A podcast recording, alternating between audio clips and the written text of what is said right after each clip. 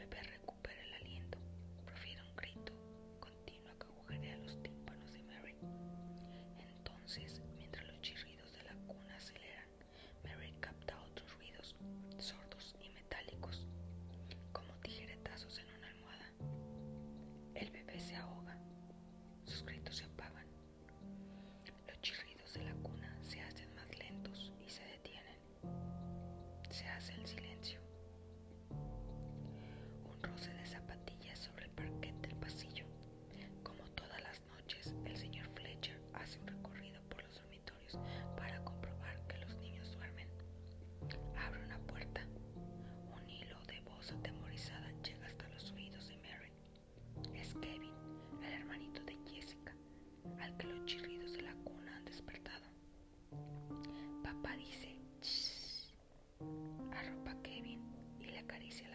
gracias.